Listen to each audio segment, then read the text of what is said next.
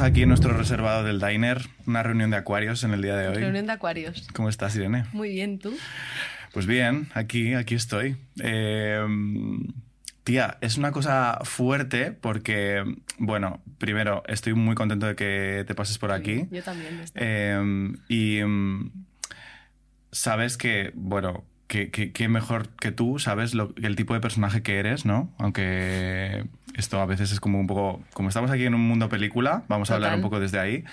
Em, y es muy curioso porque estos días que, que hemos dicho que venías y tal, mm, me he dedicado a preguntarle a gente en plan de, ¿cómo, ¿qué pregunta le harías a Irene?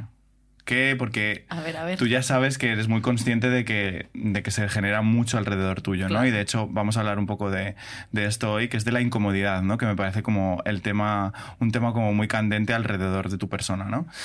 Y, y por eso me parecía interesante hacer el ejercicio de preguntarle a gente de mi alrededor... ¿Qué quieres saber, no? ¿Qué quieres saber o qué le preguntarías a Irene, no? Y entonces eh, he descubierto a través de eso como algo muy curioso, que es que como mucha gente tiene muchas cosas que decir de ti, pero en el momento en en el que tú le dices, vale, ok, y si mañana te sentaras con Irene, ¿qué le preguntarías? Y de repente es curioso porque la gente es como que ya, como que... Como ah, que hay como tensión, ¿no? Como que, que por un lado tienen muchas cosas que decir de ti, pero a la hora de que tuvieran que sentarse contigo a hablar, hablar contigo, de repente no saben cómo enfrentarte, cómo preguntarte. Bueno, no sé por qué crees tú que es eso, pero... Pues yo creo, tía, no sé, ¿tú por qué crees que es eso? O sea, yo creo que porque parte de, bueno, del tipo de tratamiento mediático que, que hemos recibido, sobre todo en la etapa del ministerio, aunque antes ya se veía también, implica como una la construcción, ¿no? De, mm, o, la construcción o la exageración o, digamos, poner el foco solo en algunas características, entonces hace que seas, tú mismo lo has dicho, ¿no? El tipo de personaje, como una deshumanización que no siempre se produce en el sentido de, no sé, de que destroces a una persona, que también, sino que a veces es simplemente como que se te olvida que es un ser humano, que se te olvida que, que no solo es lo que te cuentan de esa persona o que se te olvida que le pasan las mismas cosas que a cualquier otro ser humano, que es que tiene dudas, tiene convicciones, ¿no? O sea, que creo que puede puede ser eso, hasta el punto, ¿no? De que tienes muchas cosas que decir, sabes, crees que sabes muchas cosas de esa persona, pero claro, luego en cuanto te preguntas, pero bueno, y si me la tengo delante, ¿qué diría? Pues, pues tampoco lo sé porque en realidad no sé muy bien quién es, ¿no? Porque lo que veo es demasiado construido, demasiado personaje. Sí, yo creo que lo que hay es mucha proyección, ¿no? Como que estamos acostumbrados ahora mismo a, consumir los medios de comunicación y que los medios de comunicación montan imágenes de, toda la gente que participáis un poco más de la esfera pública. Eh, y entonces la gente en sus casas está como quizá más acostumbrada. Esto ya es mi movida, ¿eh? Yo ya me estoy montando yo aquí mi movida.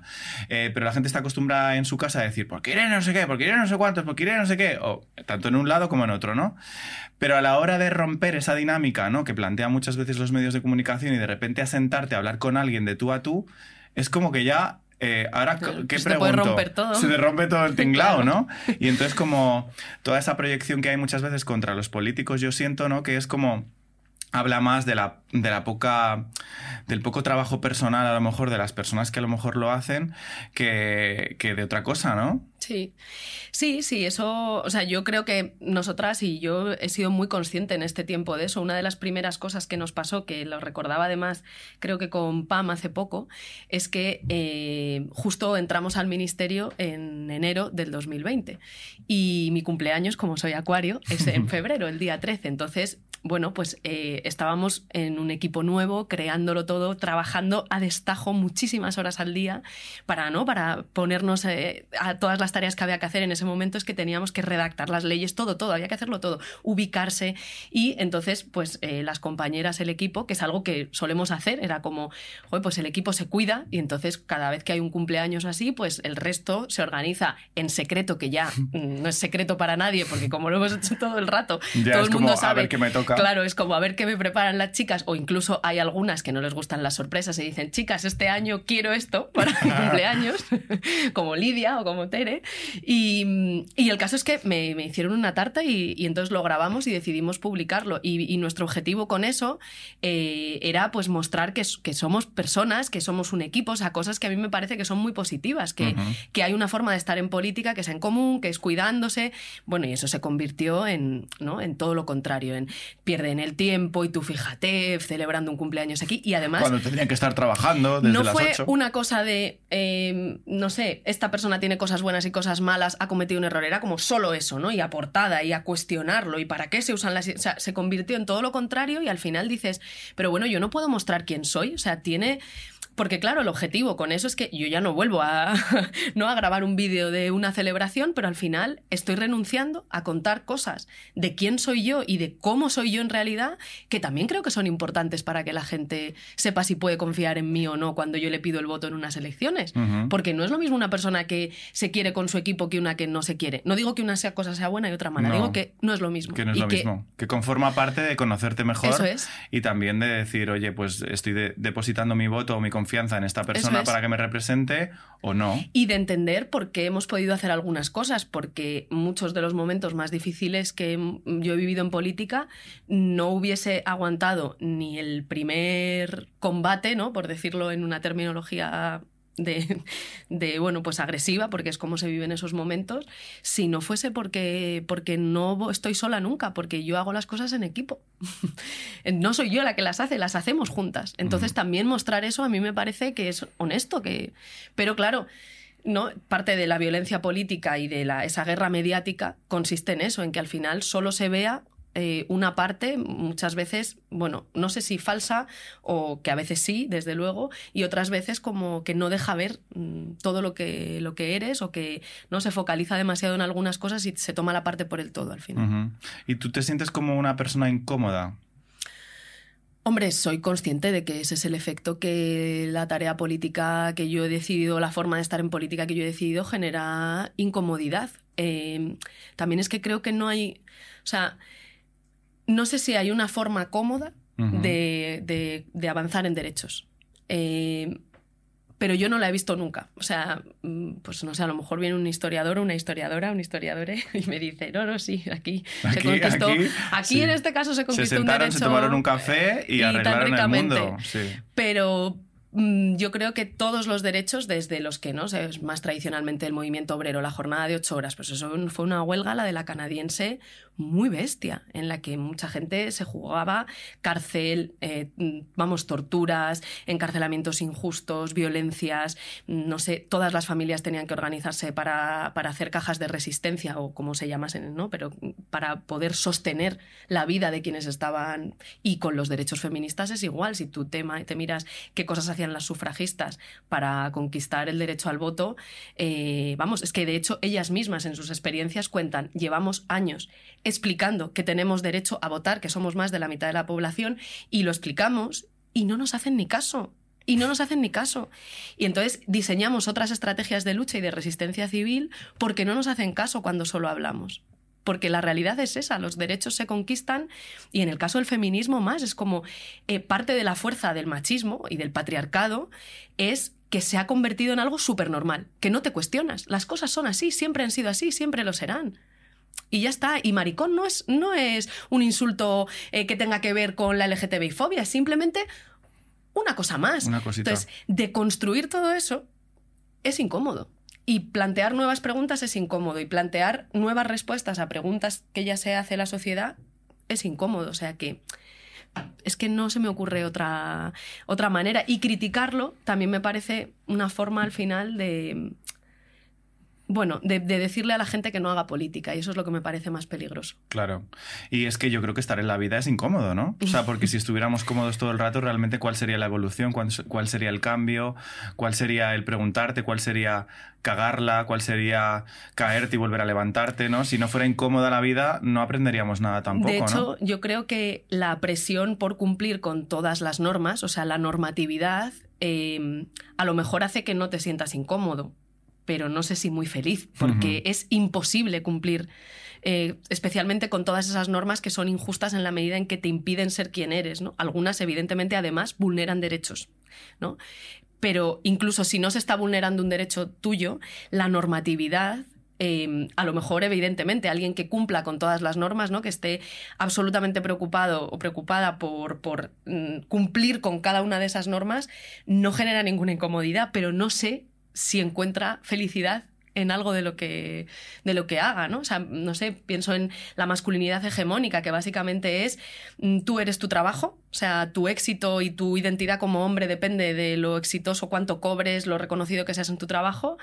Mm, tu pareja es algo que te tiene que importar, bueno, en la medida en que, ¿no? Pues es una familia bonita, ideal, que pues puede ser presente. Lo estoy diciendo muy, muy exagerado. Estamos poniendo en plan en trazo gordo. Sí, lo estoy poniendo en trazo gordo, pero que que pues no sé si eso no sé si eso da yo creo que como o sea a ver sobre todo si eres acuario eh, evidentemente te gusta ser diferente o sea te gusta hacer las cosas diferente aunque tu ascendente sea Tauro mi ascendente es Tauro que eso tampoco es menor eh que te deja ahí un poco como que te ubica pero hay una, una frase que a mí me parecía muy muy interesante para abordar y que creo que como que da como organiza un poco esta conversación que, estamos teniendo, que es cuando pasaste la cartera del Ministerio de Igualdad a Ana Redondo y le deseaste valentía para incomodar a los amigos de 40 y 50 años del presidente del gobierno, ¿no?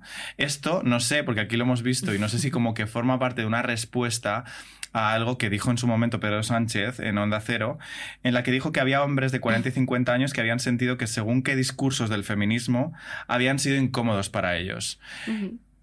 ¿Tú, o sea, ¿este match lo hemos hecho nosotros o había un algo ahí de, conexión? No, o sea, evidentemente yo hago referencia a unas palabras que, ha sido el propio presidente el que ha expresado, ¿no? Creo que eso es una parte, lo que has leído es una parte de lo que dijo y hay otro momento, no sé si es en esa entrevista o en otra, que llega a decir que, él tiene amigos entre 40 y 50 años que, realmente se han sentido incómodos con el discurso feminista del, ministerio.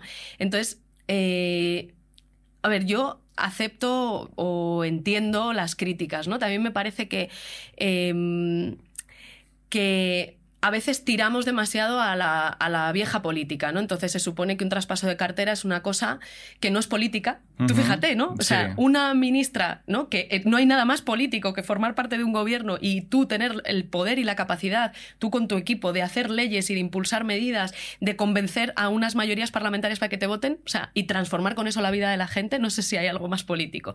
Pero se supone que hay cosas en las que hay que sacar la política, un traspaso de carteras. Entonces, tienes que portar bien, ¿no? Bueno, no lo sé, es que... Eh, incluso yo soy muy respetuosa con el protocolo, por ejemplo, porque a mí me parece que hay ciertas cosas del protocolo, sobre todo cuando no es de arriba abajo, sino del que tiene menos poder al que tiene más poder, que sirven para que te respeten cuando no te quieren respetar. Claro. Pero una cosa es el protocolo y otra es despolitizar. Entonces, era mi última eh, acto como ministra y yo quería, o sea, eran palabras honestas, de verdad. Eh, lo que quería decirle es, te desearía suerte, que es como lo típico, que es lo que le dije.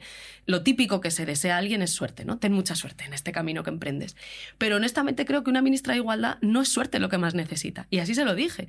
Lo que necesita una ministra de Igualdad es un equipazo, un equipo que esté contigo hasta la muerte no eh, en plan acrítico y no no un equipo comprometido con la tarea que vas a emprender eh, no sentirte y que no te dejen sola, porque si vas a garantizar derechos, va a haber momentos de ofensiva reaccionaria, de ofensiva machista, y si te dejan sola, seguramente se ponga en riesgo ese avance, porque las ofensivas no solo van para, contra una persona para que esa persona se canse o lo deje, sino para que todo el mundo diga, ¿veis? Esto es lo que te pasa si intentas transformar. Mejor no lo intentes. Y que seas valiente, que seas valiente, sí, para incomodar, para incomodar también, porque lo que me pareció de las palabras del presidente es que de alguna manera estaba impugnando lo que seguramente ha sido de las cosas más importantes que hemos hecho en esta legislatura, que es los avances feministas. Y en Europa nos lo reconocen y en el mundo entero nos reconocen que hemos hecho unos avances feministas increíbles. Entonces, llega la campaña en un momento en el que la reacción machista ha ido a, muerte ¿no? contra el principal avance en el Código Penal que hemos hecho en esta legislatura, que era el consentimiento en el centro, y tú, con tal de que no te caiga, ¿no? de que no te caiga esa ofensiva encima, impugnas las transformaciones feministas diciendo, no, es que han sido demasiado incómodas. Pero si es que así es como se avanza en derechos. ¿Qué, qué, mensaje le estamos transmitiendo a la ciudadanía? Entonces, desde el máximo respeto y porque yo, vamos, o sea, que no, que no era una cuestión, no intentaba ofender a nadie, sino plantear una posición política. Sí, claro, hay que decidir. Cuando estás en un gobierno, hay que decidir si quieres avanzar en derechos, si quieres incomodar o, o si no o si quieres calentar el sillón o hacer cosas dentro de los límites de lo establecido que seguramente sigan dejando muchas cosas y muchos derechos sin avanzar. Y eso es una decisión política y yo quería transmitir que eso es una decisión política. Es que yo creo que ahí también está eh, todo este tema de el salto que hay entre estar, digamos, en la calle o en las calles como reivindicando cosas y luego pasar de repente a tener que hacerlo realmente, ¿no? Y ahí es como de repente entra el tema de la política es que a mí me gusta como intentar salirnos de la política, porque claro, ahora todo el mundo habla de política, pero la política es qué es la política ahora mismo. O sea, la política ahora mismo es de lo que estamos hablando, ¿no? El, todo lo que tú, dices, no dices, la estrategia, ¿no? Y hay como una parte como de marketing, digamos, que, que Pedro Sánchez yo creo que ha utilizado y como que ha utilizado ese gobierno de me pongo las medallas de todos esos avances, pero me quedo como a, un, a una distancia de seguridad, ¿no? Como cuando estás conduciendo para que, bueno, esos avances me los pongo, pero bueno, las personas que los han defendido, pues yo ahí las dejo que se, que se busquen la vida y no las voy a defender, ¿no? Entonces, como creo que ahí está la cuestión, ¿no? De cómo, por ejemplo, tú has vivido esta mezcla entre qué es lo que pasa de, caras, de cara al público y qué es lo que pasa luego por dentro. O sea, yo mm, creo, lo, he intentado siempre entenderlo en términos políticos y por eso me parece muy graves algunas de las cosas que han pasado para, digamos, la gente que progresista en general, la gente que pensamos que hay muchas cosas que no funcionan bien y que podrían funcionar mejor de otra manera. Y por tanto, para eso hace falta conquistar derechos y eso es la lucha en los movimientos sociales, el movimiento feminista, el movimiento LGTBI y también las instituciones. Sobre todo creo que es un mensaje em, muy antipolítico en realidad, porque es como, lo importante es el qué, no el quién. Bueno, pues claro, lo importante son los derechos. No, eh, yo creo que esa es una idea que se puede usar sobre todo para, bueno, para cuestionar que no, digamos, ninguna persona puede arrogarse en exclusividad, no sé, conquistar un derecho porque todos son procesos históricos colectivos, ¿no? O sea, es como una especie, yo creo que decir, lo importante es el que no el quién es como un alegato en contra de, no sé, del, del personalismo, de, pero claro que no da igual quién está en los sitios para hacer las cosas. O sea, las cosas las hacen personas, juntas, en equipo. Entonces, claro que es importante también quién y sobre todo cuando estamos entendiendo que para avanzar en un derecho hay gente que expone sus vidas. O sea, las personas trans, en todo el trámite de la ley trans, eh, eran el tema de conversación, su existencia misma, su legitimidad para existir era el tema de conversación. Claro que hay que cuidar a las personas que ponen el cuerpo, claro que hay que cuidarlas, porque si no, tú le estás mandando un mensaje a los reaccionarios de mm, puedo dejar caer a cualquiera. Entonces, si puedo dejar caer a cualquiera, lo tienen muy fácil. Lo tienen muy fácil, porque los, los sectores reaccionarios y machistas tienen tantos espacios de poder y tantas estrategias y tantas herramientas de poder que pueden ir pum, pum, uno por uno y una por una y una por una hasta que, hasta que no haya nadie que tenga ganas de pelear. Entonces, yo creo también que, bueno, que es una responsabilidad cuidar a quien se expone. ¿Y, de, dónde, de dónde has sacado esas fuerzas, tía? Porque es como, no sé, yo me... Antes lo hablábamos, ¿no? En plan, yo me pongo en tu lugar y pienso políticamente asumir todas las cosas que han pasado y todas las cosas que se han dicho y, yo creo que no reaccionaría con esa tranquilidad, ¿no? Porque a veces también, y el otro día estuvo aquí Ada Colau y hablábamos precisamente de ello, también están los medios de cómo te, cómo te montan tu imagen, ¿no? De es que Irene es súper agresiva, es que Irene es súper directa, es que Irene habla muy así, eh, pero luego de repente es como, es una imagen un poco montada y también, si lo piensas, ¿cómo no vas a salir con una armadura con todo lo que está pasando, ¿no? O sea, ¿cómo lo has llevado tú? A ver, claro, para mí es muy difícil. Eh, para mí es muy difícil explicar eso porque yo, yo vivo toda mi vida, entonces sé que hay muchos otros espacios, de hecho la mayoría, en los, que, en los que no estoy así. También reivindico el derecho de las mujeres a ser así y a ser también así en política. o sea, no me parece eh, razonable que, bueno, después de muchísimos años de negarnos la participación política a las mujeres, ahora resulta que podemos estar, pero solo de una manera determinada, que básicamente además la manera en la que podemos estar es para que parezca que no estemos. o sea, porque si hablas demasiado fuerte, eres una histérica, estás loca, eh, eres muy directa, agresiva. Si hablas muy suavecito, no tienes capacidad de liderazgo y por tanto tampoco te mereces estar en política. O sea que al final, todo mal. Todo mal y la única manera legítima de estar es no estar. o sea, es estar sin estar. Entonces, eso, mm, bueno, pues, pues me, me, rebelo contra eso también. Y reivindico nuestro derecho de ser tiernas y de llorar. Es que además, cuando he llorado y cuando he mostrado mis vulnerabilidades, ha sido como derrotada, eh, fíjate, no se puede contener, ¿no? Como que incontención, eh, llorar en medio de un debate parlamentario que, ¿sabes? Que está pasando una cosa que tú no quieres que pase. Pues, ¿cómo no voy a llorar de la impotencia, ¿sabes? O de la impotencia, de la rabia, de la pena. Pues claro que he llorado. Y he llorado en sede parlamentaria, claro que sí, también cuando he vivido situaciones de violencia, a veces he llorado de la rabia. Y, sí, igual que eso, pues otras veces me he levantado y he dicho, hasta aquí, o sea, como esto no, y a los fascistas se les para garantizando derechos y, sí. ¿Y esto, haces terapia o algo? O sea... No hago terapia, pero eh, tengo el, o sea, trabajo con, con un equipo que es mi vida. O sea, pensamos mucho sobre las cosas y hablamos mucho de las cosas. Em, también yo, he hecho terapia muchos años. Eh, lo dejé de una manera absurda, además, eh, cuando empezamos la campaña de las generales del año 2015, yo creo. Y luego, y luego no he vuelto. Y, pienso que a lo mejor me vendría bien también para, para, ¿no? para ir asimilando desde otros registros y de otra manera, y integrando todo lo que nos ha pasado, porque también es que desde 2015 es que ha pasado mucho, ¿sabes? No sé, pues eso, el Parlamento, el Ministerio, he tenido mm, dos hijos y una hija, eh, los primeros con un parto prematuro, muy prematuro, o sea, bueno, en fin. O sea, que gestionar emocionalmente... Mi padre falleció 20 días antes, o sea, todo. Pero, pero sobre todo creo que cuando no estás sola, cuando puedes hablar de las cosas que te pasan, eso es muy terapéutico. Y, y, eso sí que somos como un equipo que pues, utilizamos muchísimo el humor, nos reímos hasta, ¿sabes? En los peores momentos nunca falta una risa, que a veces sacado de contexto también puede ser, pero nosotras pues eso, nos reímos de todo. Si, no me si ya no me puedo reír de lo que me pasa en la vida y no me puedo tomar un poco, poco en serio toda, toda esta locura en la que habéis estado metidas, es que mm, difícil es continuar adelante, ¿no? O sea que... Entonces sí, pues eso, para mí el, digamos, como el tener a mucha gente cerca, como tan comprometida, que siempre, ¿sabes? Que, que cuando dudas incluso te dicen, no, es que he dudado yo, ha dudado Pam, eh, hemos dudado todas en algún momento. Y que siempre hay alguien que, alguien que duda y alguien que dice, no, venga, pues vamos, a, vamos al origen. ¿Por qué estamos haciendo esto? Por esto, por esto y por esto. Entonces tiene sentido. Entonces mantengámonos en esto, en esto se puede ceder, pero en esto no. O sea que, que en eso, bueno, pues creo que he tenido mucha suerte y, bueno, y la capacidad también de entender que eso no es fácil en política, que, el equipo es lo más importante. Súper importante, claro, porque al final todo.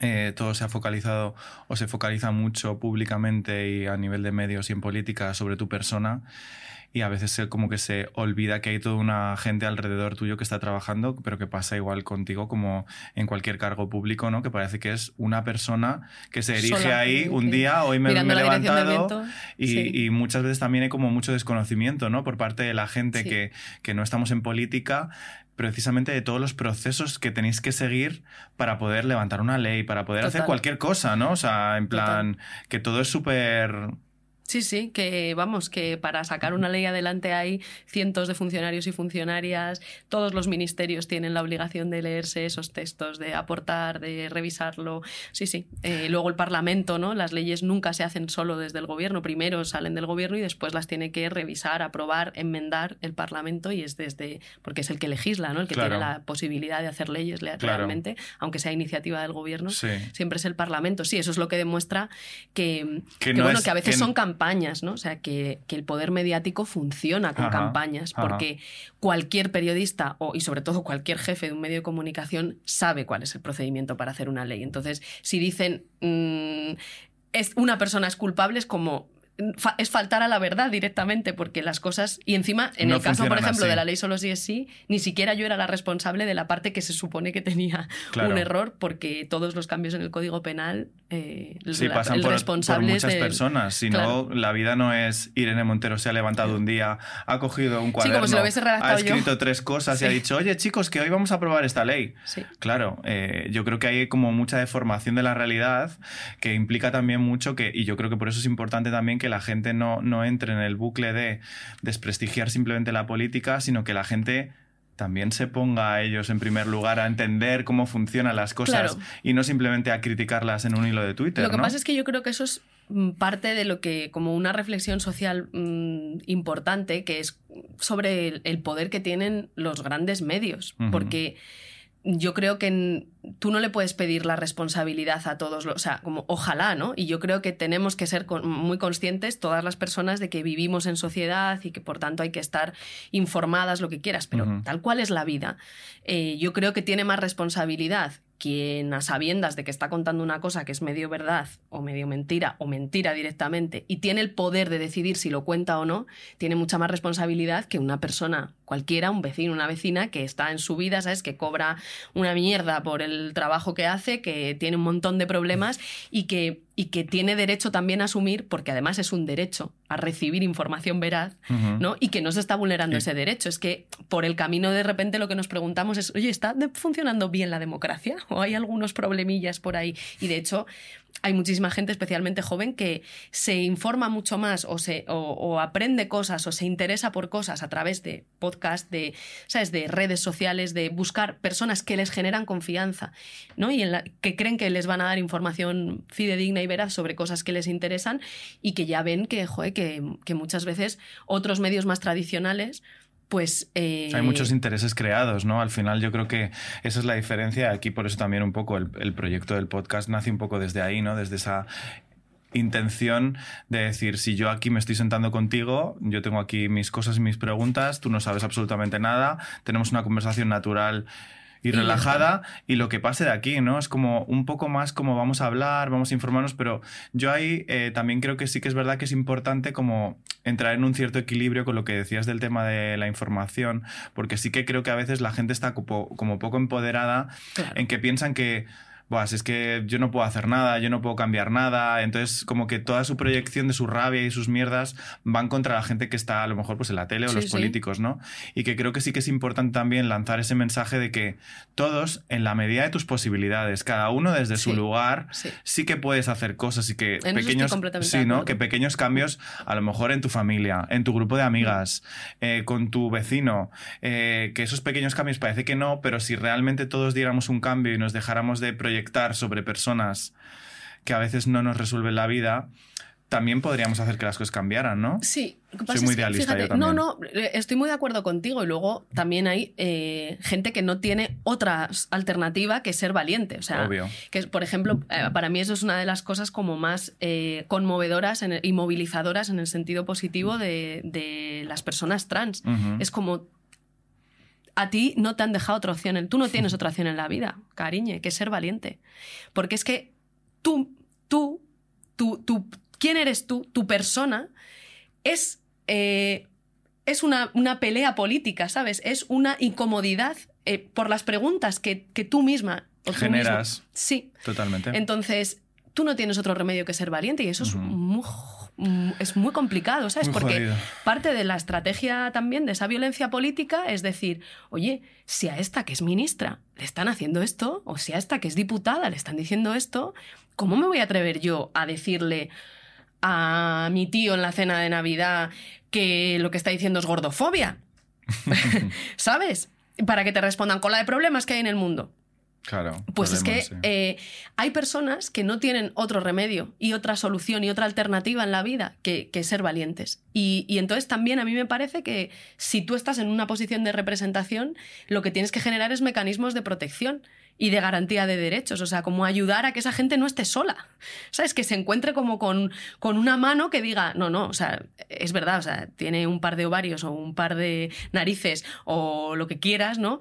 Eh, pero que, pero que, que, no está sola, o sea, que lo que está diciendo y su derecho a ser, por ejemplo, ¿no? En el caso de las personas trans, es que, joder, es que es así, o sea, es que tú no puedes cuestionar la existencia de estas personas. No, y aparte que es muy agotado el hecho del activismo forzado este de por simplemente existir, y aquí hablamos mucho de ello también, eh, pues te ves como obligado a, ejercer un cierto activismo, una cierta explicación de tu vida o explicar a tu entorno también. Y hay veces que esto se convierte como en una cosa de decir, es que yo de verdad no quiero explicar nada. O sea, que yo quiero vivir y hacer lo mío y tal. Pero por otro lado, como hablábamos antes, al final también te queda una parte de decir, pues que tengo que asumir pues que estoy en este mundo y pues que en parte pues me toca un poco hacer este trabajo, ¿no? ¿A, ti no ¿A ti no te cansa, a ti, a tanto...? Em, o sea, no, o sea hay días que estoy cansada, hay días que estoy cansada. porque yo te veo con una energía que yo me proyecto ahí y digo... pero... Pero también, o sea, primero, creo que esto no. La, la, política para mí sí es para toda la vida, ¿no? Claro. El, o sea, creo que eso es como estar en el mundo. Es como, pues yo no puedo hacer. como una persona sola no no puede vivir. Las personas vivimos con otras personas. Entonces, lo suyo es preocuparse por cuáles son los problemas que tenemos y cómo podemos resolverlos conjuntamente.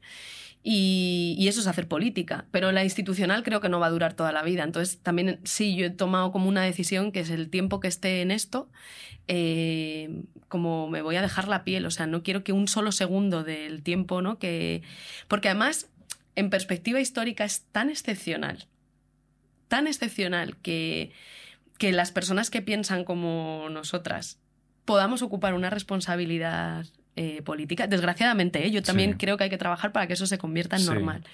Pero de momento es tan excepcional que es como, o sea, si yo tengo esa oportunidad, eh, tengo que aprovechar del primer al último milisegundo en, en esto, en hacer todo lo posible, en llegar lo más lejos que se pueda, eh, en hacer todo lo que, lo que sea posible y que quede ahí. Claro, y, y tú como, por ejemplo, cómo has vivido el salto o la diferencia de, de estar fuera, digamos, de la política institucional a de repente ostentar ese cargo, ¿qué complejidades has encontrado cuando pues que claro, que una cosa es lo que tú tienes en tu cabeza de voy a cambiar esto, voy a hacer esto, otro, y luego de repente llegas y te encuentras con una serie de obstáculos que no te dejan como continuar o cambiar cosas que te gustaría cambiar. O sea, mi, experiencia, sobre todo con la tramitación de las leyes y todo eso, es que en realidad mm, todo tiene unos procedimientos y cada vez, aunque a veces son muy largos, muy tediosos, pero cada vez soy más defensora de los procedimientos porque me parece que es un mecanismo de, de, igualación, o sea, es un mecanismo contra la corrupción, contra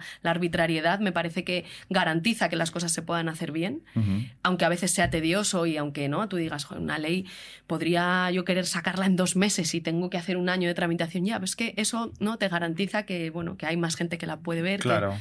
Em, pero mi mayor, o sea, como la, experiencia que tengo es que todo se puede hacer.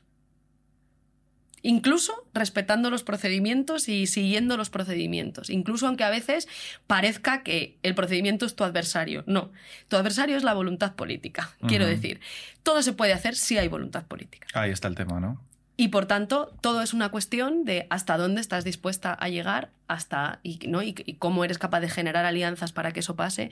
Pero todo es posible, todo se puede hacer. Entonces, todo es posible. Entonces, realmente, el problema con, que tú te, con el que tú te has encontrado es con la voluntad política, ¿no? Con que realmente hay unas personas que no te dejan hacer lo que se podría perfectamente hacer. Y teniendo en cuenta que la voluntad política no es solo de quienes nos presentamos a las elecciones y somos electos o electas y después entramos en un gobierno, que hay actores políticos que hacen política sin presentarse a las elecciones.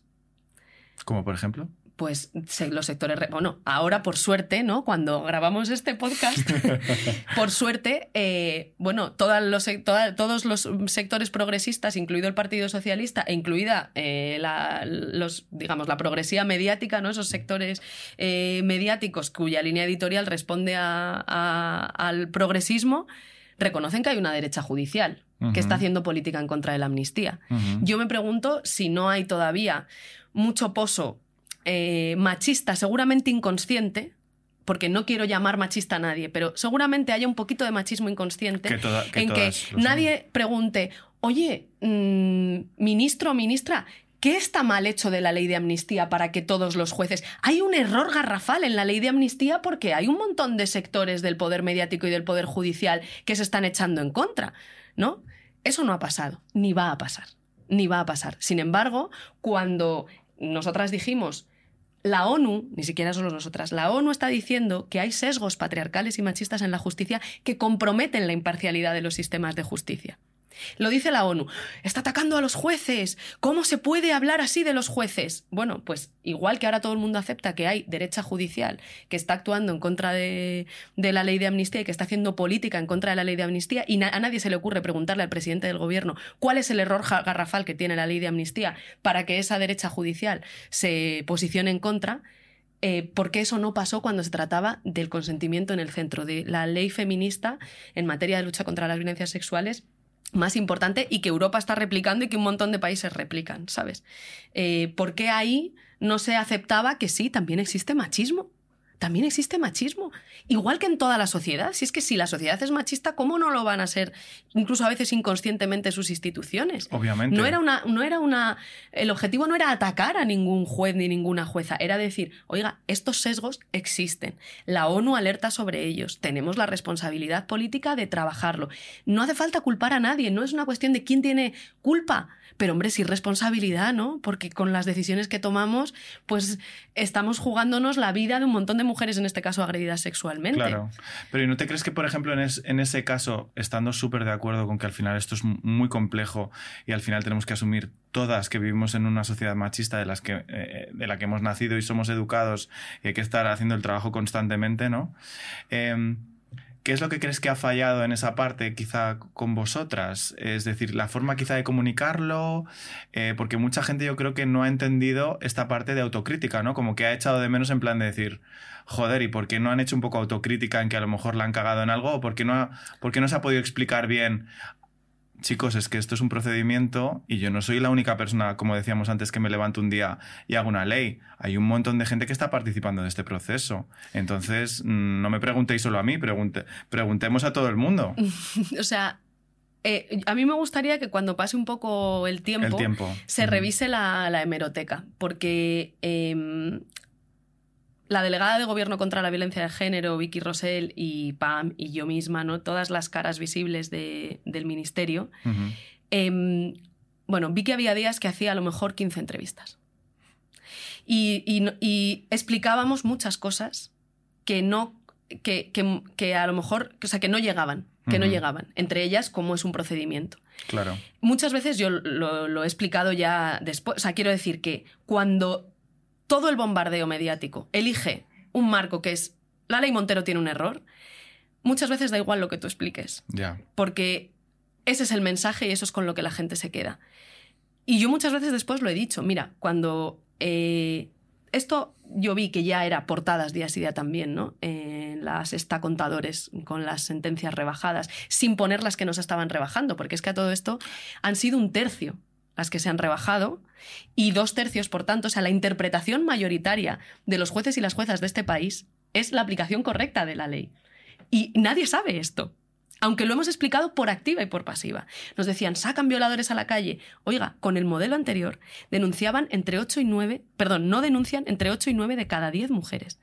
Denuncian una o dos. O sea, la mayoría de los agresores sexuales en este país no han pisado una cárcel ni una comisaría en su vida, ni un juzgado. Porque el régimen era de impunidad, porque las, las agresiones estaban normalizadas. Tocarte una teta sin consentimiento, ya está, no significaba nada. Chica, cállate y sigue para adelante si quieres conservar el trabajo. Entonces, para mí hubiese sido más fácil cuando empezaba a ver todo esto, y encima el ministro de Justicia, que era responsable de esa parte penal, ya no estaba ni siquiera en el gobierno, decir, oiga, pregúntenle al Partido Socialista, pregúntenle a la persona responsable. Esto es una ley integral. De todas las páginas que tiene, yo soy responsable de las que afectan al Ministerio de Igualdad, pero es que la parte penal soy corresponsable con otra persona que, de hecho, según la ley de gobierno, es la titular de hacer todos los y la responsable de hacer todos los cambios penales. Yo podría haber dicho, oiga, que me dejen de preguntar a mí. Pregúntenle al Partido Socialista, pregúntenle al exministro de Justicia o a la nueva ministra de Justicia. ¿Sabes lo que pasa? Que entonces hubiese mentido descaradamente y no me lo hubiese podido permitir. Porque yo veía claramente, y así se lo expresé a todo el que me quiso escuchar, que esto era una ofensiva contra un avance muy importante, que era el consentimiento en el centro del Código Penal. Entonces, no me parecía que mi rol ahí tuviese que ser pasar la patata caliente, aunque en realidad podría haberlo dicho. Es que hubiese mentido. Yo creo que la ley no tiene ningún fallo. Creo que es imposible que tuviese un fallo garrafal, no porque la haya redactado yo, que no la he redactado yo, ni mi equipo, que es fantástico, y las mayores expertas en violencias sexuales, es porque ha pasado por todos los ministerios, en primera vuelta y en segunda vuelta, por el Parlamento, por todos los grupos políticos parlamentarios, por el Consejo General del Poder Judicial, eh, por el Consejo de Estado. O sea, es que están todos los informes ahí. Es que está todo. Entonces, lo que no me hubiese podido perdonar es ponerme de perfil o quitarme de en medio. ¿Sabes? Pero claro, eso, pues bueno, eh, hubo un momento en el que alguien o alguienes decidieron que, bueno, que ya que yo iba a dar esa batalla, pues que, que bueno, pues que, que, me podía quedar sola dándola, ¿no? Porque nadie más quería asumir el coste político de, de decirlo y eso también mm, de decir la, la verdad. que es que la ley no tiene ningún fallo y precisamente por eso la mayoría de los jueces la están aplicando correctamente. Y hay algunas interpretaciones que están siendo en contra de la voluntad del legislador y en contra de la propia ley. Y pasó también con la ley de violencia de género del 2004. Esto pasó igual. Claro. No con tanto revuelo mediático, tanta repercusión mediática, pero también hubo una oposición de muchos jueces y juezas a empezar a aplicar la ley de violencia de género. Entonces, bueno, pues sí, son decisiones políticas y, y, luego, claro, que pues, o sea, estando cansada, haciendo 15 entrevistas al día, claro que ha habido días que nos hemos podido expresar mejor o peor. Pero la clave de lo que ha pasado con la ley solo sí es sí, mm, yo creo que no es si nosotras nos hemos expresado mejor o peor. Y haciendo el paralelismo con la ley de amnistía, ¿tú crees que alguien le va a preguntar una, alguna vez, no sé, al Partido Socialista, oye, ¿habéis tenido un problema de comunicación con la ley de amnistía? Yo lo preguntaría, no tenía problema en preguntarlo. Sí, ¿crees que, ¿crees que hay mucha gente que se pregunta no, eso? No, creo, que haya, no creo que haya gente que se lo... Bueno, creo que hay mucha gente que se pregunta muchas cosas, ¿no? Pero bueno, que, eso es como otro... Quizá, quizá, es otro tema, ¿no? Pero yo creo que en, en, base un poco a lo que estabas diciendo aquí también, yo creo que... Mm, eh, más allá, o sea, pongamos que hubiera habido un error, ¿vale? Porque yo no soy experto en leyes ni me voy a poner a debatir en eso porque al final yo no, no tengo ni idea, ¿no? Pero aunque hubiera habido un error, creo que habla bastante de la dinámica de cómo ha funcionado eh, este, este proyecto ¿no? y las consecuencias que ha tenido para ti y para vosotras. Eh, el hecho de no asumir que todas las leyes, entiendo, tienen sus cosas, sus mejoras, sus momentos ah, y que van cambiando y evolucionando, ¿no? Pero parece que cuando tratas de determinados temas, de repente es como que se paga un precio mucho más alto, ¿no? Que al final yo creo que bueno, otra cosa podrán decir, podrán decir muchas cosas de, de, ti, ¿no? Pero yo creo que tú eres una persona que te has enfrentado, te has puesto, aquí estás. O sea, me refiero, es una persona que, que, estás comprometida y que te enfrentas a hablar de las cosas, ¿no? Hombre, eso, Mientras que otra mucha gente a lo mejor no, no, no lo ha hecho, ¿no?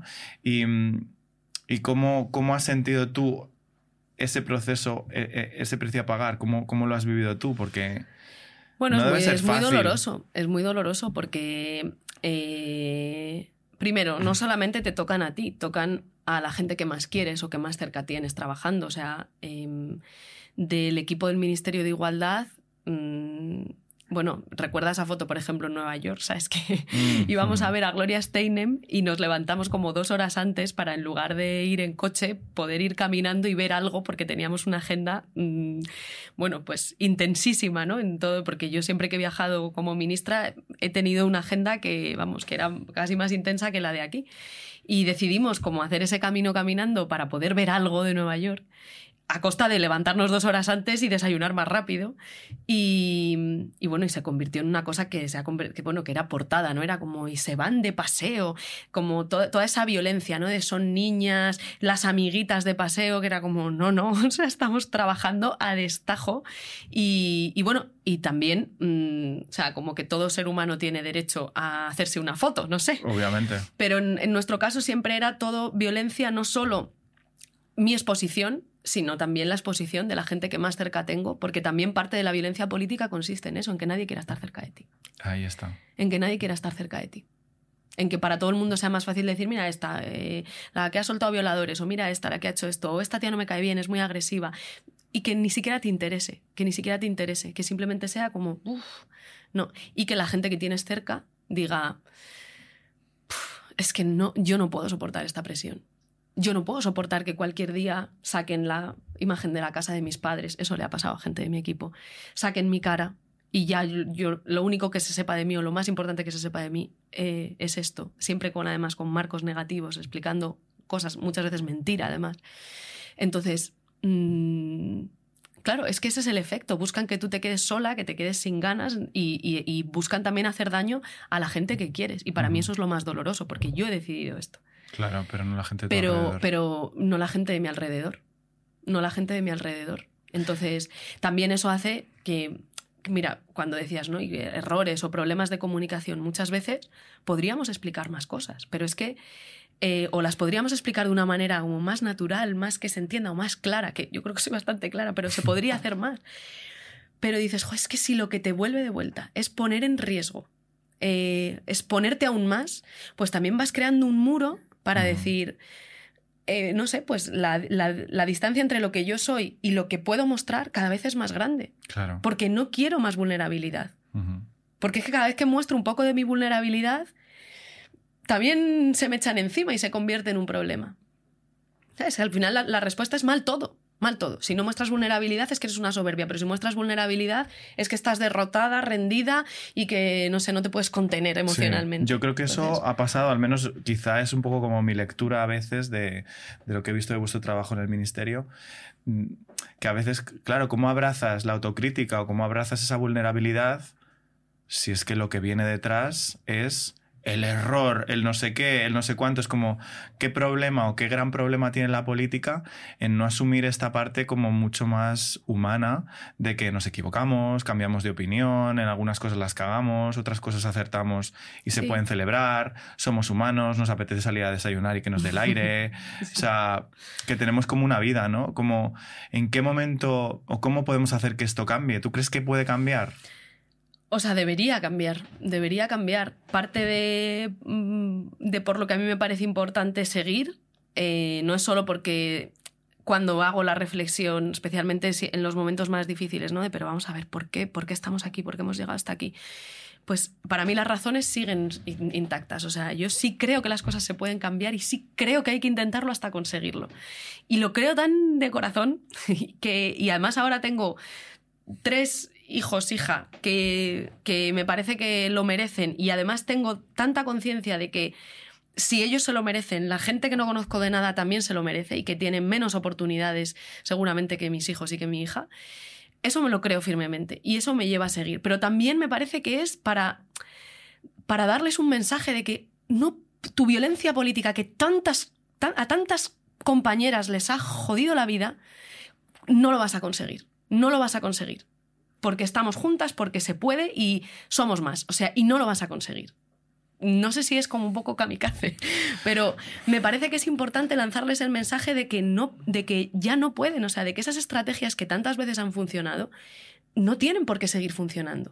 Lo que pasa es que eso es muy difícil también, porque entonces tienes que, pues eso también, ¿no? Como conseguir no estar sola, eh, cuidar esas redes, no sé, curar heridas también, porque con esta intensidad y con este tipo de, ¿no? de forma de estar en política, hay mucha gente que tiene heridas.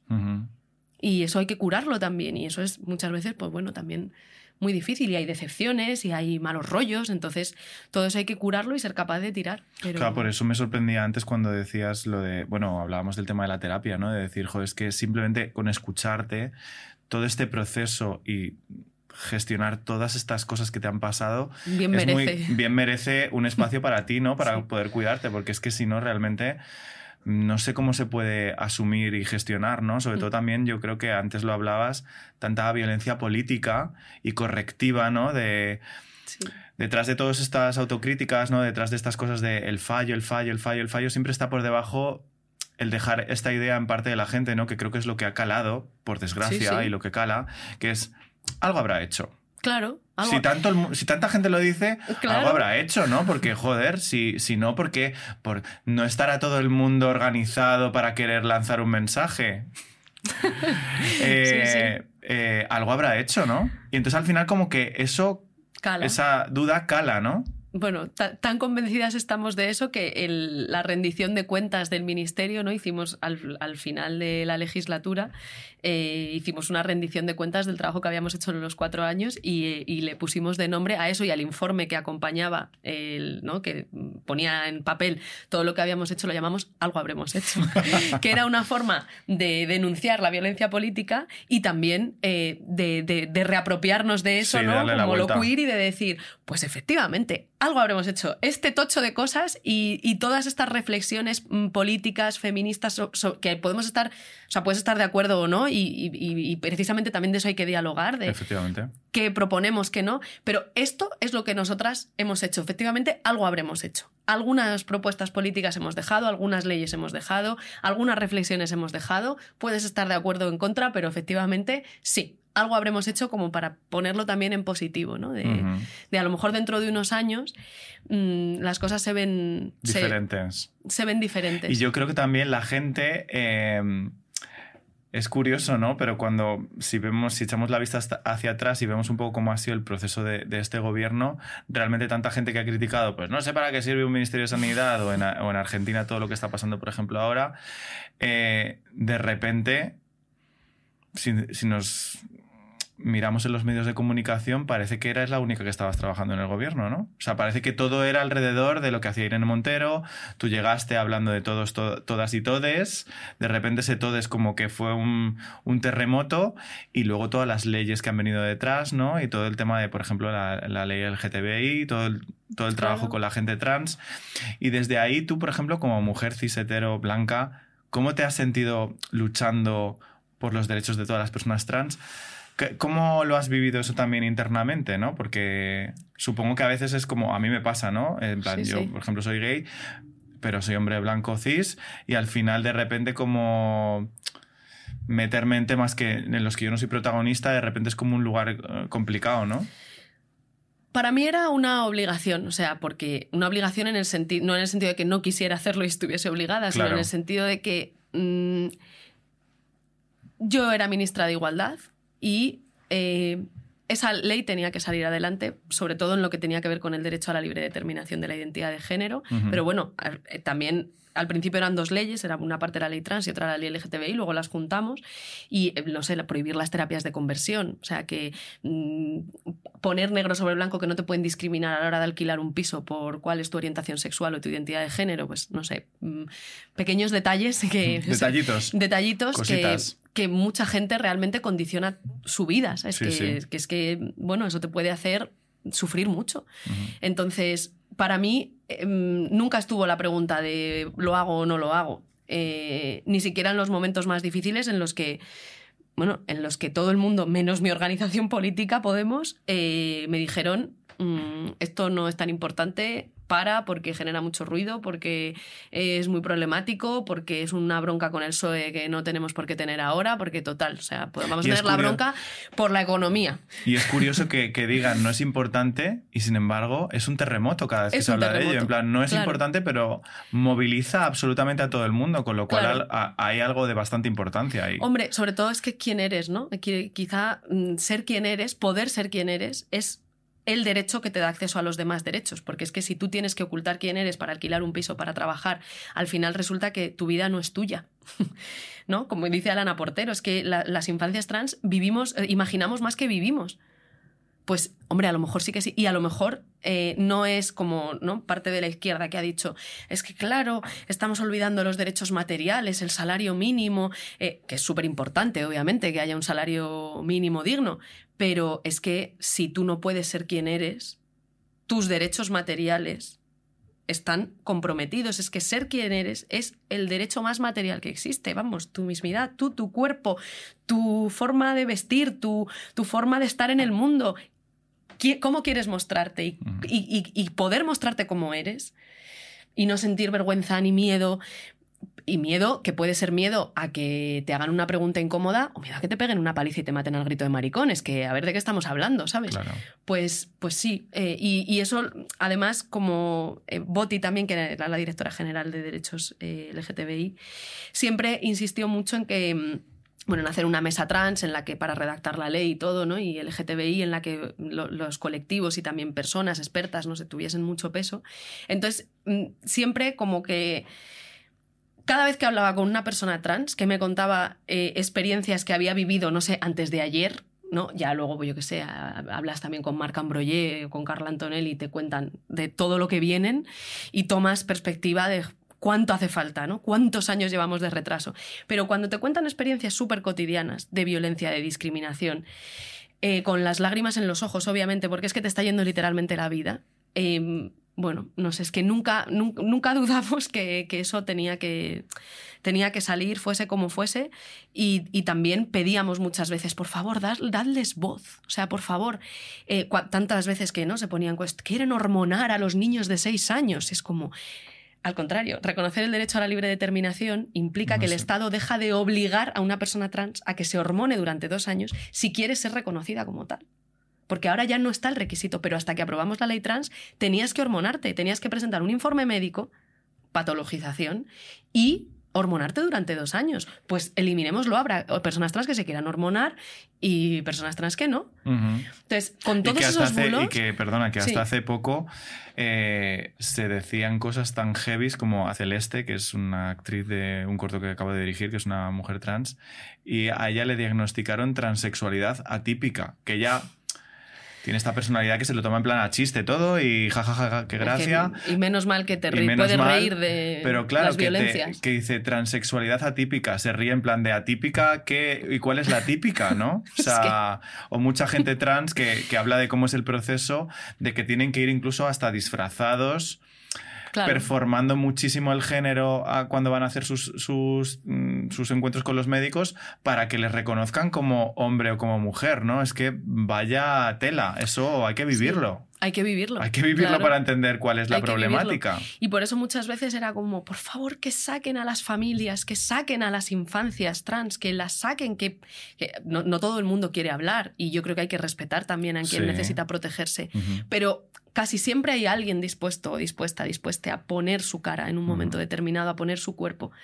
Y es que, bueno, me acuerdo una vez, se lo contaba hace poco a, una compañera de una asociación de familias trans, que hubo un día que llegué a casa em, y de casualidad encendí la tele porque nunca la enciendo, además como mis hijos no ven la tele, o sea, ven, tele pero no de... Eso sí que es una no, los informativos y así. y entonces, no sé por qué, puse Telecinco, la tele, y vi eh, una pieza sobre la ley trans, pero no con declaraciones mías ni del ministerio ni así, sino con un reportaje hecho a una, vamos, a familias de, niños, niñas, niñas trans. Y, y, es que ahí dije, está ganado el debate, o sea, está ganado el debate. Porque es que tú veías esa pieza y es que no sé si, no sé con qué intención la hicieron, pero es que era evidente que cualquier persona, aunque estuviese radicalmente en contra de mí, de no sé qué, solo podías querer que se aprobase ya de una maldita vez la ley trans para que esas niñas, niños, niñas tuviesen derechos y para que esas familias dejasen de sufrir. O sea, que hay veces que ver que también es normal, ¿sabes? Que es normal que haya desconocimiento. Y miedo, ¿no? Porque y miedo ante lo desconocido, porque nunca te has preguntado eso. Efectivamente. Nunca te has preguntado cómo puede ser. Y, entonces empiezan como todos los, los mitos, ¿no? Y las desinformaciones, el vivir en el cuerpo equivocado, todas esas ideas vayamos a esas personas, preguntémosles. Efectivamente. Escuchemos. ¿Sabes? Porque a lo mejor con eso simplemente hay un argumento que es, vale, quizá no lo entiendo mucho, quizá no, no sé, ni siquiera me parece lo más importante. Vale, ok, no te parece lo más importante, pero para esa persona sí lo es. Y reconocerle un derecho solamente está haciendo mejor la sociedad, no te está obligando a ti a hacer nada. Entonces... Bueno, habla mucho de todo esto, ¿no? Eh, al final que se esté legislando sobre estos derechos sin que haya personas trans en el Congreso, sin que en su momento hubiera mujeres en todas estas señoros que hablaban del aborto, de no sé qué. O sea, que al final las personas muchas veces que están legislando no son las personas que, son las realmente importantes para hablar del tema, ¿no? Entonces, como lo que dices tú, yo creo que es súper importante sentarte, hacer el, el ejercicio empático de sentarte con alguien que tiene una vida diferente a ti, escucharle y a lo mejor es que su vida es diferente y sus problemas son otros, igual que los tuyos son otros. Vamos a respetarnos mutuamente, ¿no? Yo no te estoy mientras yo no te esté quitando a ti nada. Pero bueno, entiendo que claro, aquí está todo ese discurso de si me quitan algo que es esa idea cerrada y estática de lo que significa pues ser una familia, ser una persona, ser un hombre, ser una mujer, esos cajones que son como cosas a las que, en las que creo que nadie entramos, ¿no? Pero... Pero es que en eso se sostienen también los sistemas de desigualdad, en que hay cosas que damos por hechas, que creemos que son así y que por tanto nos cuesta mucho preguntarnos por ellas porque nos hacen tambalear ¿no? los pensamientos más básicos. Es como, también es lógico, las personas no podemos vivir siempre en la duda y en la incertidumbre, necesitamos un poquito algunas certezas, ¿no? O sea, como, vale, no me voy a levantar y desde la mañana ya voy a estar pensando no sé, en, ¿sabes? En, en, las preguntas más profundas y que me lo hagan replanteármelo todo. Pues normal, las personas lógicamente buscamos certidumbres, pero también es tarea de, por eso antes te decía, ¿no? No tiene la misma responsabilidad una ministra que un vecino o una vecina. Pero es que cuando tú estás en una posición de responsabilidad, yo creo que tienes la obligación de construir certezas que sean más seguras para más gente. Porque es que con las certezas que tenemos ahora, hay un mogollón de gente que ni se siente feliz, ni puede ser quien es, ni, puede acceder a sus derechos. Es que son certezas injustas y, muchas veces profundamente violentas. Pues Vale, yo entiendo que cada uno y cada una, cada uno va a su ritmo, pero para mí, como ministra, era como una obligación decir, mientras yo ocupe esta posición de responsabilidad, tengo que intentar favorecer que construyamos otro tipo de certezas y de normas no sé, con las que la gente pueda ser feliz, porque es que de eso va, es que de eso va la vida, es que de eso va la vida. Y de eso también debería ir la política, ¿sabes? Esa es la esencia, yo creo, de la política, que tú te implicas para hacer algo que, le tiene que cambiar y le puede cambiar la vida a mejor a la gente, y que puede ampliar las oportunidades de felicidad, que puede hacer que tú digas, vivo en una sociedad que merece la pena, que me cuida, que me protege, que me respeta. Y además, en, pienso que muchas de las luchas también se pueden unir, ¿no? Y, esto, por ejemplo, también hemos tenido aquí a Guru, que es la presidenta de la Asociación de Gitanas Feministas, y precisamente ella tenía como este discurso que me parece súper interesante en el que hablaba de las racializadas, las feministas, la gente queer, todas nos hemos de unir eh, porque realmente si todas nos unimos, esos señores de los que hablábamos antes o esos amigos de 40, 50 años del, señor presidente, eh, como esta idea de, personas que son los que manejan muchas veces el mundo, no son realmente la mayoría, pero es curioso que nos lo hacen creer como que, realmente son la mayoría, pero no lo son. Claro.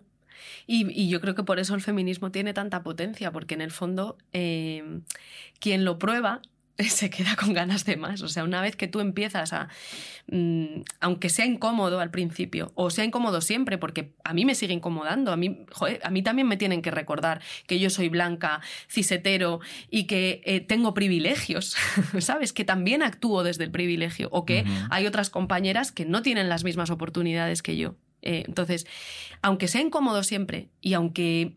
Y aunque no siempre es... O sea, que también hay veces que necesitas decir, bueno, voy a no sé, voy a dejarme también ser, pero, pero claro que te comprometes con una cosa que ya cuando escuchas una broma no es como mm, mm, un poquito de gordofobia, estoy viendo aquí. y que también a veces que tenemos que parar de ser la policía. Y rebajar. Del, Claro, y, ser capaces de, ver que hay, muchas veces la gente lo hace de forma inconsciente, pero oye, si, es, si, si hay alguien que se puede estar sintiendo mal, si, si puede estar siendo una violencia, o si tú sin darte cuenta puedes estar ejerciendo una violencia, a lo mejor este no es el momento de decírtelo, pero mañana mandarte un mensajito y decirte, oye, que yo sé que no lo has hecho con mala intención, pero que cuando has dicho esto, pues piénsalo, porque o revísatelo un poco a ver cómo que a lo mejor, a lo mejor no es nos podemos reír de otra cosa. Exacto. el próximo día nos podemos reír de otra cosa. Exacto. O sea, que tampoco yo creo que haga falta ser eh, agresivo que sé que es una imagen que yo mm, tengo mucho, mm, pero que hay veces que también las cosas se pueden decir de otra manera y hacer reflexionar. Y quien prueba eso, yo creo que se, o sea, como que es más feliz. O sea, creo de verdad que el feminismo propone una forma de hacer las cosas más justa y que genera menos violencias, menos momentos incómodos, menos momentos en los que tener como que que demostrar que eres el que hace la broma más cruel, más despiadada, o el que para pertenecer a este grupo te tienes que, ¿no? que meter con, pues lo que te decía antes es con el maricón, con el gordo, con... no sé, creo de verdad que quien lo prueba quiere más. Eh, porque, porque, porque se vive mejor. Se vive mejor siendo feminista, se vive mejor respetando. Claro, lo que pasa es que hay muchos hombres que obviamente esto pues eh, no les interesa o les viene bastante mal porque hay mucha pérdida de privilegios en, muchas, en, muchos ámbitos, pero en otros no, lo que dices tú, ¿no? yo creo que también es importante como sumar al feminismo a muchos hombres como que están muy peleados con esta idea de, de, la incomodidad, ¿no? De que no pasa nada, que no hace falta siempre liderar, no hace falta siempre ser, y a mí me pasa mucho, yo soy, por ejemplo, muy perfeccionista, me gusta hacer las cosas muy bien y de repente pues llego aquí, digo, pues le haré todas las preguntas, lo haré bien, estará estará natural la mm. conversación con Irene o no, o tal.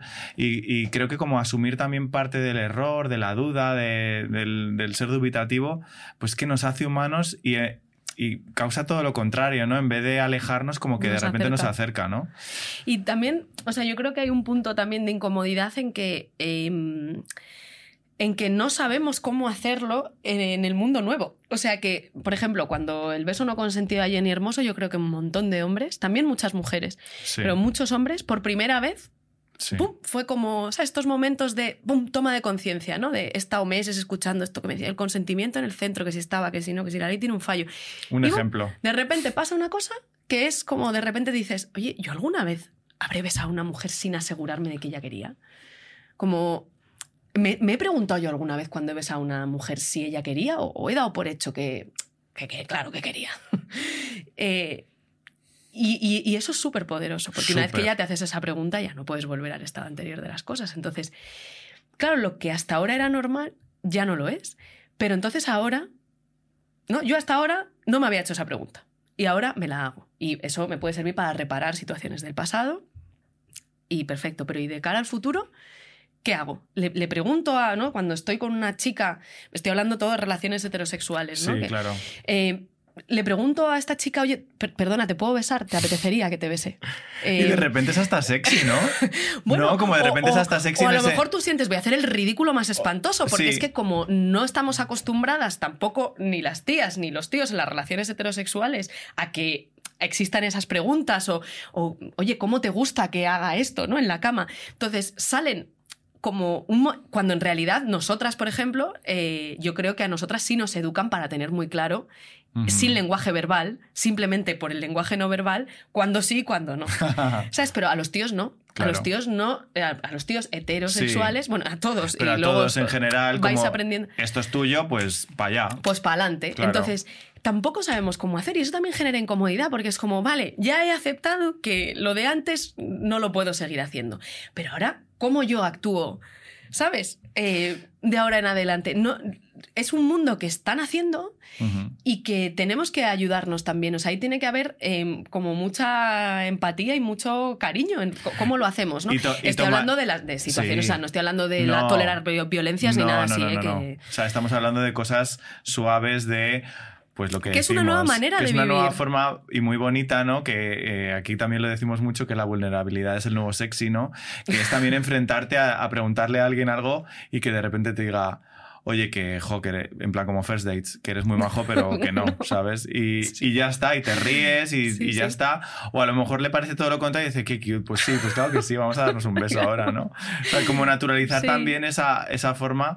Y yo creo que la incomodidad es súper chula si le damos un poco la vuelta y, y la vemos como una oportunidad para conocer cosas nuevas. Bueno, también es verdad que aquí como Acuarios estamos como, me gusta mucho como lo nuevo, lo, lo diferente y, y, lo que cambia, ¿no? Y hay gente que a lo mejor le cuesta un poco más, ¿no? Pero si le damos la vuelta y lo, lo encontramos como una nueva forma de relacionarnos, es chulo también, ¿no? Sí, sí. O sea, tiene una parte súper positiva. Bueno, yo de aprender cosas nuevas, de no repetir todo el rato lo mismo. Y que, y que, y que, y que mm, también te puede hacer sentir mejor simplemente porque, porque no estás haciéndole un daño aunque sea inconsciente a nadie. O sea que yo estoy convencidísima de que he hecho bromas gordófobas, LGTBI fóbicas a lo largo de mi vida.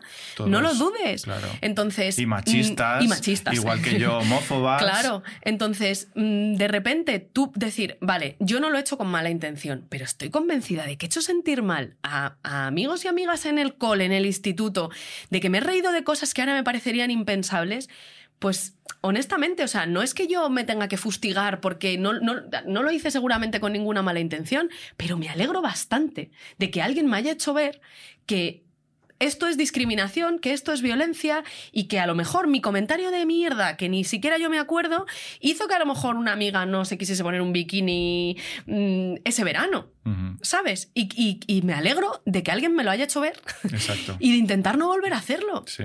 ¿Sabes? Porque, no sé, porque es que así somos más felices. Sí, y porque también es como dejar de asumir, que es un poco lo que decíamos antes, que solo esos amigos de 40, 50 años del presidente son los que hacen esas cosas, sino que también nosotros a veces somos esos amigos de 40, 50 años, que a veces también nos convertimos en esas personas y creo que es natural y humano aceptarlo, lo trabajamos, lo hablamos, eh, lo, intentamos encajar, si te he hecho daño pues te pido perdón, si no pues tiro para adelante o tú me pides perdón y continuamos y evolucionamos, ¿no?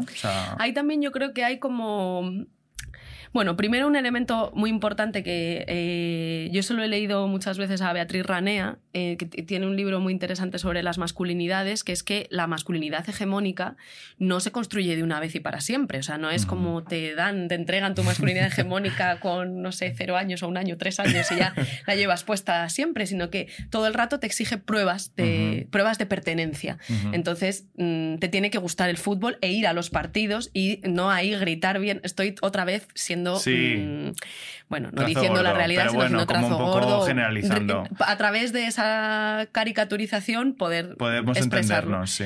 Em, o sea, que te, exige pruebas constantes. Te, exige que todo el rato digas yo soy del club de, los que mandan, yo soy del club de los que molan.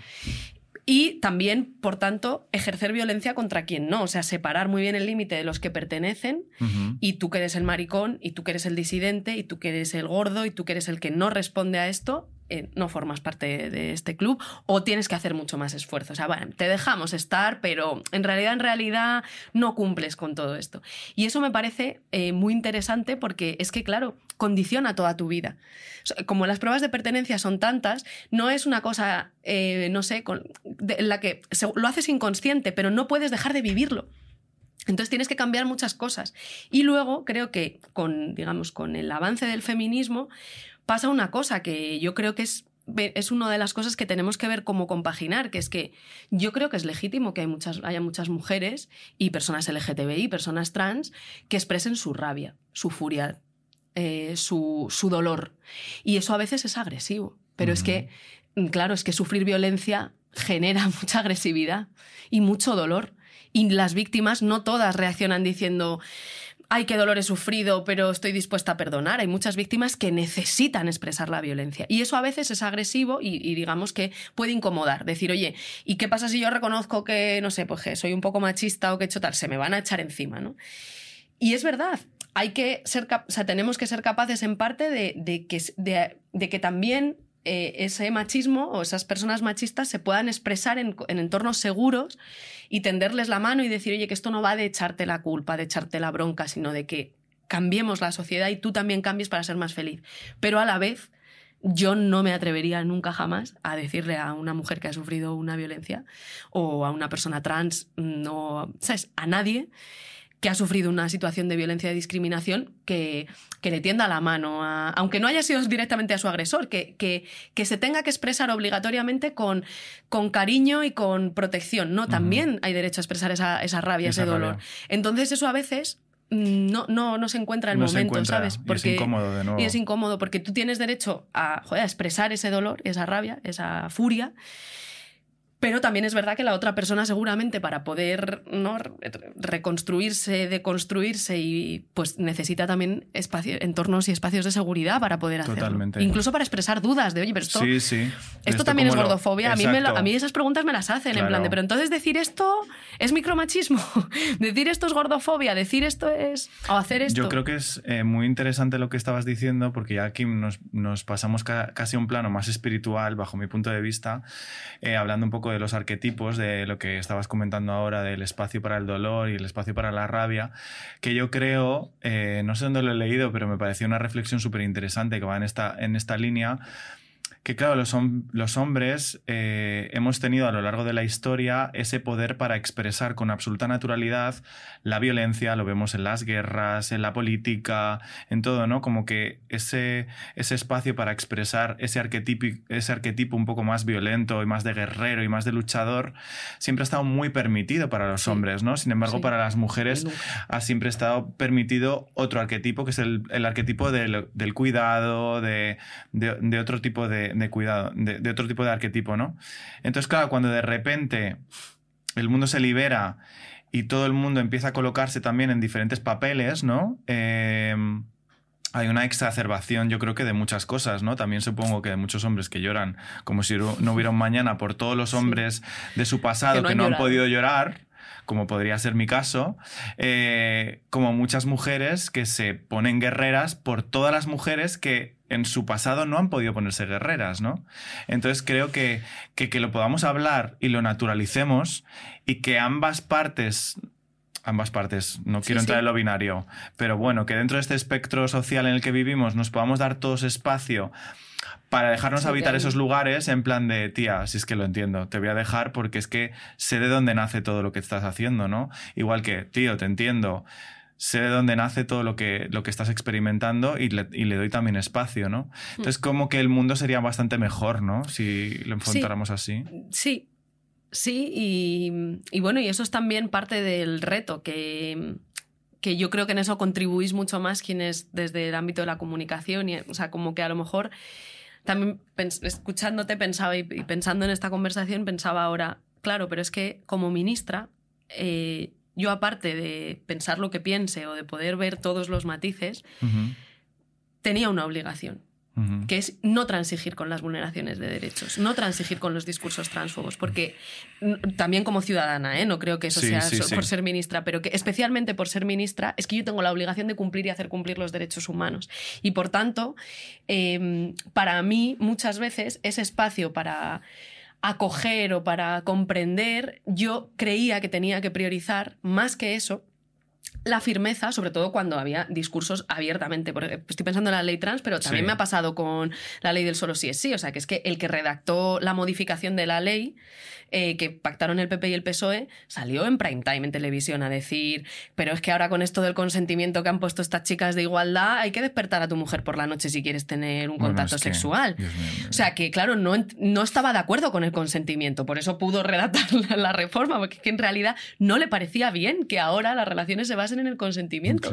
Y como a él, muchas personas, pero por ejemplo con, la, con lo trans, ver que tú estás intentando sacar adelante una ley que está en el acuerdo de gobierno, que es un consenso de los colectivos, que no sé, o sea, como... Que no hay debate, cariño. Que no hay debate, cariñe, y, hay un discurso transfobo, bestial, ¿no? Diciendo, yo no sé si esta persona es una mujer porque no he visto sus intimidades, mm, tan violento, tan violento que, mira, pues eso puede ser quizá, o sea, yo pienso que no es un error porque creo que tenía que priorizar poner ese pie en pared, pero desde luego tiene consecuencias, porque cuando tú decides que tu comunicación es tajante, o sea, esto es una vulneración de derechos, esto no por aquí, yo creo que no hay que pasar, y desde luego como ministra tengo la obligación de decirlo, pues claro, eh, generas, digamos, es una comunicación más directa o más sin matices que decir, vale, entiendo tus dudas, entiendo tus reflexiones, entiendo que tu desconocimiento, pero resulta que es que estás jugando con los derechos humanos de la persona que tienes aquí al lado.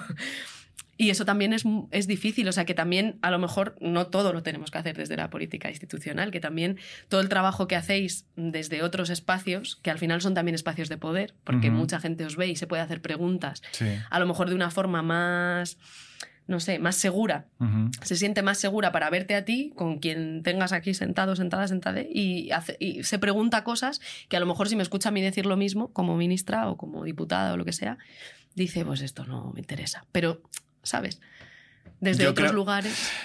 Es al final lo que decíamos antes, yo creo que forma parte de todos, todas y todo es como empoderarnos en nuestro, en nuestro ámbito para generar esos espacios en los que haya cambio, ¿no? Y yo creo que eh, también es complicado em, estar en política, supongo, ¿no? Y después de haber sido, que también lo hablé con Ada el otro día, eh, estar en la calle, ¿no? Que te sientes como más libre, que a lo mejor estás acompañado de gente que piensa como tú. de repente, claro, llegas a un lugar en el que hay mucha gente que no piensa como tú y no solamente no piensa como tú, sino que va a saco contra ti. ¿Y cómo te posicionas, no? Por eso creo que es importante esto explicárselo a la gente, porque la gente a veces creo que no entiende o no entendemos, ¿no? Y a, a mí también me ayuda a sentarme con gente como tú para poder tener estas conversaciones a también cómo se vive desde vuestro lado, porque si no es que solo nos quedamos como en el titular, Sí, sí. pero ve tú y preséntate a las elecciones y a ver cómo tú sacas una ley, porque es como muy fácil desde fuera criticarlo, pero si luego entiende, si realmente entendiera a la gente todo lo que hay detrás y te pones a hablar, como estamos hablando aquí ahora, seguramente la gente después de esta conversación entiende muchas cosas y entiende muchas decisiones, ¿no? Porque claro, cuando hay tanta agresividad en el ambiente, y tú tienes una estrategia, ¿no? De que tú quieres conseguir un objetivo, que es, en este caso, sacar Sí, adelante una ley. sacar adelante unos derechos. ¿Cómo lo haces? Salguemos- salgamos de ideologías, de izquierdas, derechas, no sé qué, no sé cuánto. Tú quieres conseguir esto para tal. ¿Cómo lo haces? Sí, tienes que tomar decisiones sobre en qué, en qué cosas no quieres transigir o en qué cosas no quieres tomar partido y en qué cosas sí, pero es que... O sea, es que, por ejemplo, en el caso de la ley trans, es que... ¿Qué era transigible? O sea, hu- hubo muchos momentos en, los que lo pensamos, de, pero vamos a ver, ¿se puede sacar una ley trans sin el derecho a la libre determinación? Es que evidentemente no. Es que estamos haciendo esto porque este derecho es importante. Entonces, claro, ahí no se puede transigir. Entonces, si me llaman intransigente, pues no sé si yo soy una persona muy intransigente. En realidad soy bastante acuario. O sea, como a mí me gusta escuchar a mucha gente diferente y mi familia mm, tiene procedencias diversas y me gusta escuchar a la gente diferente, pero sí, si me hablas de derechos humanos y sobre todo yo en mi papel de ministra, si hay un derecho que tengo que sacar adelante, en eso sí soy intransigente. No me puedes decir que es libre determinación si hay un perito. Yo qué sé. Por. O si sigues manteniendo el informe médico, pues es que entonces les estás patologizando. Y, y- y, digamos, es que es así. Pues ahí sí que soy intransigente. Entonces, si eso sirve luego para construir una imagen, ¿no? Coger una parte por el todo, sí, pero es que, bueno, pues. eh, ta- también es que la política es eso. O sea, que yo creo que la política no es mirar a ver por dónde sopla el viento y decir, uy, ahora la ley trans es un lío, vamos a esperar a que, ¿no? ¿A, a qué? Por, por otra parte, ¿a qué? Porque si nadie lo intenta, nunca va, nunca va a cambiar. ¿O qué vamos a dejar? ¿Que sigan solo las personas trans poniendo el cuerpo ellas soles y nosotras aquí esperando a ver si cuando son mayoría para nosotras decir, ah, pues ahora ya firmo la ley que voy a ser la gran ministra?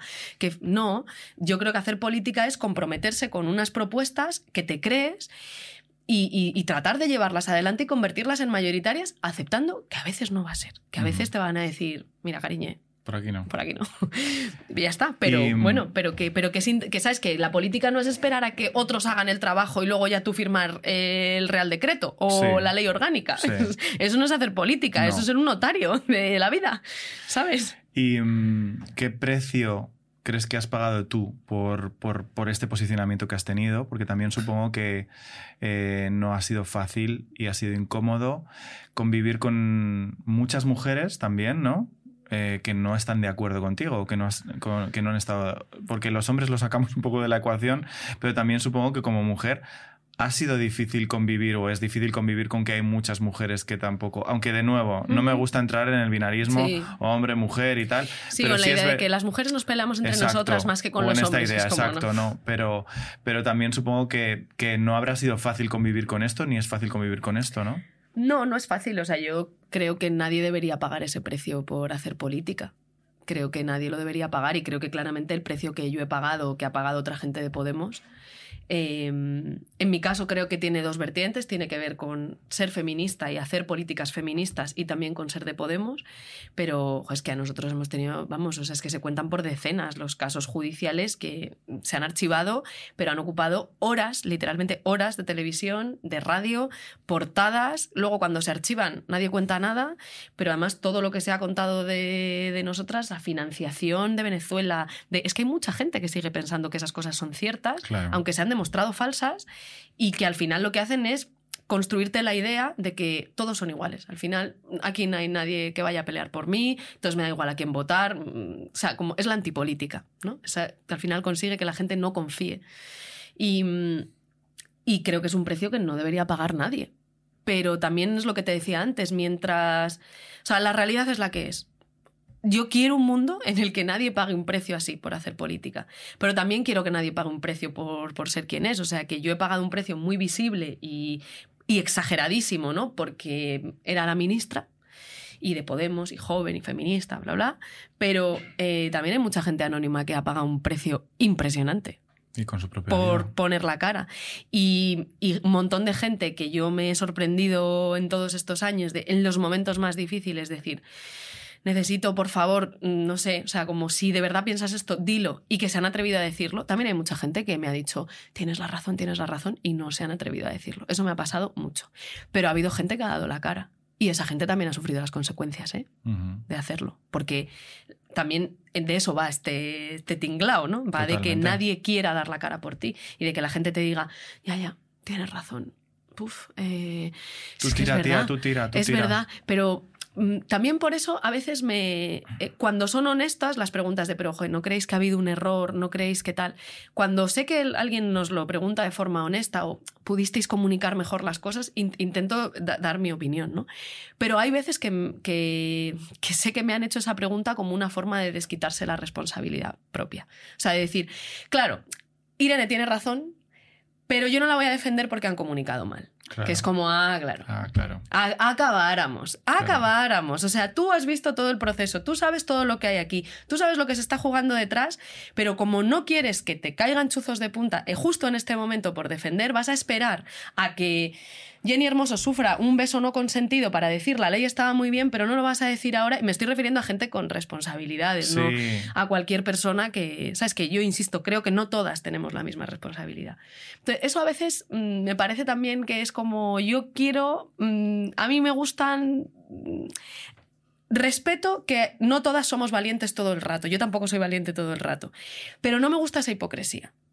¿Sabes? Si es honesto, estoy dispuesta a hablar con quien haga falta. Incluso aunque piense diferente a mí después de la conversación y diga, mira chica, cometiste un error, hubo problemas de comunicación y, Y ya, ya está. está. Pues genial, o sea, por lo menos me has escuchado. Exacto. Pero a veces también creo que ha sido una forma de, de buscar un sí, de argumento utilizarlo como excusa para, para decir, para desligarse. a esta la vamos a dejar ahí solita. eh, Yo creo que más valentía es necesaria. Yo creo que es muy necesaria la valentía. No todas podemos serlo todo el rato, como dices, pero creo que es más es necesario la valentía y sobre todo las conversaciones honestas. Y mm, yo te pregunto ahora, ¿ahora qué? Irene, ¿ahora qué? Pues ahora qué hará, vamos, ahora seguir peleando. ahora seguir peleando. Eh, hacer política siempre. Eh, también a ser feliz y a pasárnoslo bien. Mm, he aprendido que es muy importante cuidar a la gente con la que haces política. Eh, no sé, y también con el tiempo, porque es verdad que es que nosotras, de verdad, literalmente, es que hemos aprovechado cada segundo, o sea, es que hemos hecho jornadas muy largas, entonces también ahora, eh, incluso aún siguiendo haciendo cosas, ese tiempo que ahora tengo más, eh, pues aprovecharlo para leer, para estar más con mi gente, para, no sé, para ver cosas que no había visto, ¿sabes? De, no sé, de De docuseries. series, docuseries, Sí claro. series eh, y, y- y pasármelo bien también y ser feliz y, y bueno, y por supuesto que todo eso también revierta positivamente en, en las responsabilidades y en, y en seguir Y que también es política, ¿no? Que también es política. Porque hablamos mucho siempre de todos los rifirrafes, los dimes, diretes y tal y cual, pero también es muy político ser feliz, Total. vivir tu vida, darte espacios de seguridad, de cuidado, es súper político también, ¿no? No, es que sin eso, vamos, o sea, yo ahora voy a tener más de los que he tenido siendo ministra por, por una cuestión de que el, el tiempo es limitado, es el que es. Pero, pero bueno, si algo tengo que, no sé, si algo tengo muy presente del equipo del ministerio es que, es que hemos sido un equipo. Es que hemos sido un equipo. Un equipazo. Quiero agradecérselo mucho, aprovechando. Bueno, ya lo saben, pero que, que es que eso es, es que eso es lo más importante. Y también para mí, eh, como no, no me imagino en la política institucional siempre, y en realidad soy muy acuario y muy emocional, mm, hay una de las cosas que más convencida me deja, con todos los aciertos, con todos los errores, es como decir, salgo de aquí y la gente con la que he currado, me puedo tomar una caña. Dos, si algún día les pasa algo, pueden llamarme y saben que pueden descolgar el teléfono. Yo puedo descolgarlo para ellas. Tengo ganas de seguir haciendo cosas con ellas.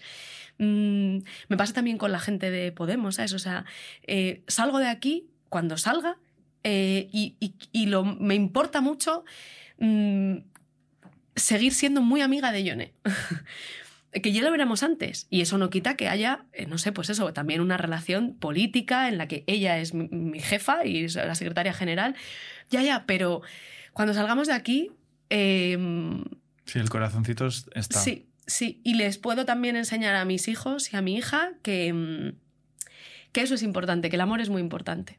Y que los espacios seguros y, y la lealtad en el mejor sentido a, a la gente que quieres y que te quiere eh, es como es una base para, para ser feliz. ¿Sabes? Eso es necesario para ser feliz. Y luego también es necesario luchar, militar, pelear, pero, pero el amor, ahí. Pues brindemos por el corazón, porque yo creo que el corazón es súper revolucionario, Venga. tía. Por el amor Gracias por venir. Un besito. a ti.